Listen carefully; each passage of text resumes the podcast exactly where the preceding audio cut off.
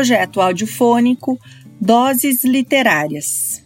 Um Amor Incômodo, de Helena Ferrante. Capítulo 11. Parados no caos da via Salvator Rosa, descobri que não sentia mais simpatia alguma pela cidade de Amália, pelo idioma em que ela falava comigo, pelas ruas que eu havia percorrido quando garota, pelas pessoas. Quando, a certa altura, surgiu na paisagem uma nesga de mar, a mesma que durante a infância me entusiasmava, pareceu-me papel de seda violeta colado em uma parede rachada. Percebi que estava perdendo minha mãe para sempre e que era exatamente aquilo que eu queria. A loja das irmãs Vossi ficava na Piazza Van Vitelli, quando garota, eu costumava parar na frente das vitrines sóbrias, com vidros grossos em molduras de mogno. A entrada tinha uma velha porta, com a metade superior de vidro e acima do batente estavam gravados os três Vs e a data de fundação, 1948. Atrás do vidro, que era opaco, eu não sabia o que existia. Nunca tive a necessidade de verificar nem o dinheiro para fazê-lo. Parei muitas vezes do lado de fora, sobretudo porque gostava da vitrine de canto, onde as roupas para senhoras ficavam casualmente apoiadas sob uma pintura que eu não era capaz de datar, mas que com certeza fora obra de uma mão talentosa. Duas mulheres cujos perfis quase se sobrepunham, de tão próximas que estavam, empenhadas em fazer os mesmos movimentos, corriam com a boca escancarada da direita para a esquerda da tela. Não era possível saber se estavam seguindo alguém ou se eram seguidas. A imagem parecia ter sido arrancada de um cenário muito mais amplo, de maneira que não era possível ver a perna esquerda das mulheres. E seus braços estendidos apareciam cortados na altura dos pulsos. Meu pai, que sempre tinha críticas sobre tudo o que havia sido pintado ao longo dos séculos, também gostava dela. Inventava autorias estapafúrdias, fingindo ser um especialista, como se todas nós não soubéssemos que ele não havia frequentado escolas de nenhum tipo, que havia pouco ou nada de arte e que era capaz de pintar dia e noite apenas suas ciganas. Quando estava animado e disposto a se exibir mais do que de costume para as filhas, chegava até a atribuí-la a si mesmo. Fazia pelo menos 20 anos que eu não tinha a oportunidade de subir a colina, de ir a esse local a poucos passos do castelo de San Martino, que eu lembrava como sendo diferente do resto da cidade, fresco e limpo. Logo me irritei. A praça me pareceu mudada, com esparsos plátanos mirrados, devorada pela lataria dos carros e encoberta por andaimes de ferro pintados de amarelo. No centro da praça de antigamente eu tinha lembranças de palmeiras que me pareciam altíssimas. Restara apenas uma, anã doente cercada pelas barreiras cinza das obras em andamento. Além disso, não encontrei a loja à primeira vista seguida por meu tio, que continuava por conta própria a briga com os passageiros do ônibus, embora o episódio tivesse acontecido uma hora antes, dei uma volta naquele espaço empoeirado. Barulhento, bombardeado por britadeiras e buzinas sob as nuvens de um céu que parecia querer chover, mas não conseguia. Finalmente, parei diante de manequins de mulheres carecas usando calcinha e sutiã, dispostos propositalmente em poses audaciosas, muitas vezes vulgares. Entre espelhos, metais dourados e materiais com cores elétricas, tive dificuldade em reconhecer os três Vs na parte superior da porta. A única coisa que havia permanecido idêntica. Nem o quadro de que eu gostava continuava lá. Olhei para o relógio. 10 e 15. O vai e vem a Natal que toda a praça, prédios, colunatas, cinza arroxeadas, nuvens de sons e poeira, parecia um carrossel. Tio Filipe deu uma olhada nas vitrines e logo se virou para o outro lado, constrangido. Excesso de pernas abertas, excesso de seios volumosos. Maus pensamentos o acometiam. Disse que me esperaria na esquina e pediu que eu não demorasse. Pensei que eu não havia pedido para ele me seguir até ali e entrei. Sempre imaginei que a parte interna da voz ficasse imersa na penumbra e fosse habitada por três gentis senhoras com vestidos compridos, colares de pérolas no pescoço e cabelos em coques presos com grampos antiquados. Encontrei, porém, um ambiente fastosamente iluminado, clientes barulhentas, manequins vestidos com robes de cetim, camisetas multicoloridas, shortinhos de seda, balcões e mesinhas que sobrecarregavam o ambiente de mercadorias. Vendedoras muito jovens, com maquiagem pesada, todas usando uniforme cor de pistache, muito apertado, e com os três Vs bordados no peito.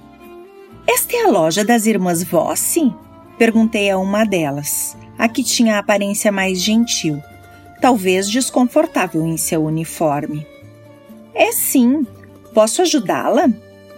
Eu poderia falar com uma das senhoras Vossi? A garota me olhou perplexa. Não estão mais aqui, disse. Morreram? Não, acho que não, elas se aposentaram. Venderam a loja? Estavam idosas, venderam tudo. Temos uma nova administração agora mas a marca é a mesma. A senhora é cliente antiga? Minha mãe, respondi. E comecei a tirar lentamente da sacola de plástico que eu havia levado comigo as roupas íntimas, o hobby, os dois vestidos e as cinco calcinhas que encontrei na maleta de Amália, pondo tudo em cima do balcão. Acho que ela comprou tudo isto aqui. A vendedora olhou com atenção. A mercadoria é nossa? confirmou com ar interrogativo. Percebi que, com base na idade que eu aparentava, ela estava tentando calcular a da minha mãe. Vai fazer 63 anos em julho, falei. Depois ocorreu-me mentir. Não eram para ela. Eram presentes para mim para o meu aniversário. Fiz 45 anos no último 23 de maio. Parece ter pelo menos 15 a menos, disse a moça, esforçando-se para fazer seu trabalho. Expliquei em um tom cativante. São peças bonitas do meu gosto, só que esse vestido me aperta um pouco e as calcinhas estão um pouco justas. Gostaria de trocar? Precisamos da notinha. Não tenho a notinha, mas foram comprados aqui, não se lembra da minha mãe? Não sei, por aqui passam tantas pessoas.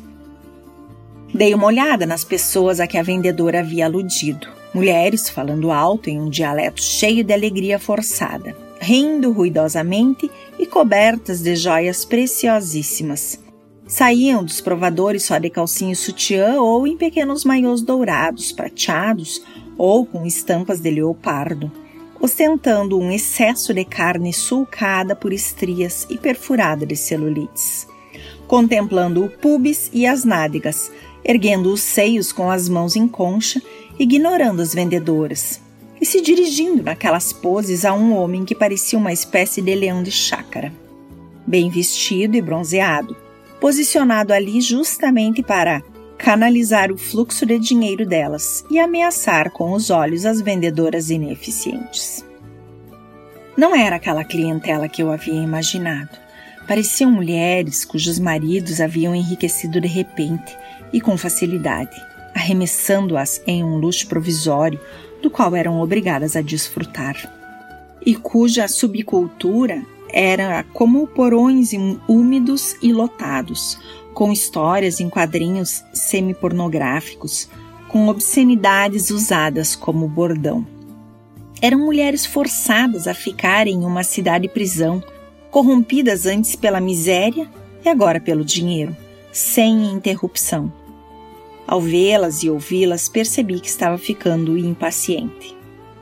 Elas se comportavam diante daquele homem da maneira como meu pai imaginava que as mulheres se comportavam, da maneira como ele imaginava que a própria esposa se comportava assim que ele dava as costas, da maneira como também Amália talvez tivesse sonhado se comportar durante toda a vida.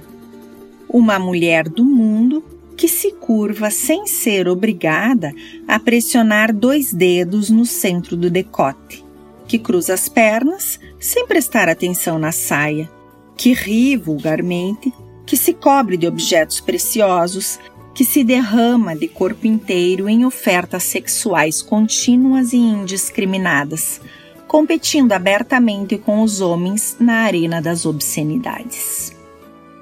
Não me contive e fiz uma careta mal-humorada. Falei. É da minha altura, apenas com alguns cabelos brancos. Mas o penteado é antiquado, ninguém se penteia mais daquele jeito. Veio acompanhada de um homem de uns 70 anos, porém bem apeiçoado, magro, com uma vasta cabeleira toda branca. Um belo casal. Deve se lembrar deles. Compraram tudo isso. A vendedora balançou a cabeça, não se lembrava. Passa muita gente aqui, insistiu ela. Depois olhou para o leão de chácara, preocupada com o tempo que estava perdendo. E me sugeriu: Experimente, parecem ser do seu tamanho. Se o vestido está justo, eu gostaria de falar com aquele senhor. Arrisquei. A vendedora me empurrou em direção a uma cabine, angustiada por aquele pedido recém-esboçado. Se não tem certeza em relação às calcinhas, escolha outro modelo, faremos um desconto, propôs. E então me vi dentro de um cubículo cheio de espelhos retangulares. Suspirei, cansada, e tirei o vestido do funeral. Eu tolerava cada vez menos a tagarelice frenética das clientes, que ali dentro, ao invés de atenuada, parecia amplificada. Depois de um segundo de incerteza, tirei também a calcinha da minha mãe, que eu vestira na noite anterior, e pus a de renda, que havia encontrado na bolsa de Amália. Era exatamente do meu tamanho. Perplexa, passei um dedo ao longo do rasgo no quadril que minha mãe provavelmente havia causado ao vesti-la. E depois enfiei pela cabeça o vestido cor de ferrugem. Ficava cinco centímetros acima dos meus joelhos e era decotado demais. Mas não estava nem um pouco justo, pelo contrário, deslizava pela minha tensa e musculosa magreza, suavizando-a. Saí da cabine, puxando o vestido para o lado, olhando para a batata da perna e dizendo em voz alta: Olha só, como você pode ver, o vestido está justo aqui do lado e também é curto demais. Ao lado da jovem vendedora, porém, estava o tal homem. Um sujeito de uns 40 anos, com bigodes pretos, pelo menos 20 centímetros mais alto do que eu, costas e tórax largos. Tinha traços e corpo inchados, ameaçadores. Só que o olhar não era antipático, mas vivaz, familiar em um italiano digno da televisão, mas sem gentileza, sem sombra da consciente cumplicidade que demonstrava com as outras clientes e com visível dificuldade para me tratar com formalidade, disse: Ficou muito bem na senhora, não está nem um pouco apertado. O modelo é assim mesmo. É justamente o modelo que não me convence muito. Foi minha mãe que o escolheu sem mim. E Fez uma ótima escolha. Fique com o seu vestido e aproveite. Observei-o por um segundo em silêncio. Senti que queria fazer algo contra ele ou contra mim mesma.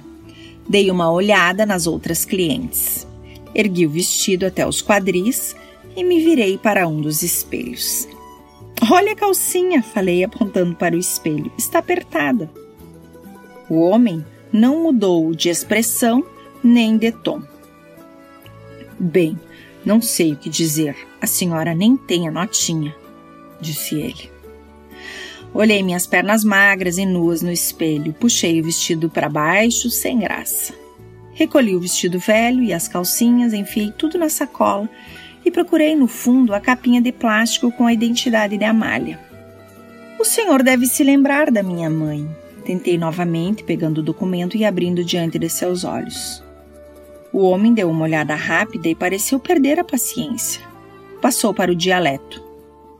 Minha cara senhora, aqui não podemos perder tempo, disse e me devolveu o documento. Só estou pedindo. Não trocamos mercadoria vendida. Só estou pedindo. Ele avançou para um leve toque no meu ombro. Você está brincando? Veio aqui para brincar? Não ouse tocar em mim, não, Você só pode estar brincando. Vamos, pegue suas coisas e sua carteira de identidade. Quem mandou você? O que você quer? Diga a quem mandou você aqui para vir se entender comigo pessoalmente. Depois a gente vê como fica. Aliás, este é o meu cartão de visita. Antônio Poledro. Nome, endereço e número de telefone. Podem me encontrar aqui ou em casa, está bem? Era um tom que eu conhecia muito bem. Logo em seguida começaria a me empurrar com mais força e depois a me bater sem levar em consideração se eu era homem ou mulher. Arranquei o documento das mãos dele com um desprezo calculado e, para entender o que o deixara tão nervoso, dei uma olhada na foto 3x4 da minha mãe. Os cabelos barrocamente arquitetados sobre a testa e em volta do rosto tinham sido minuciosamente raspados no papel. O branco que surgiu em volta da cabeça foi transformado com um lápis em um cinza nebuloso. Com o mesmo lápis, alguém havia endurecido ligeiramente os traços do rosto. A mulher da foto não era Amália, era eu.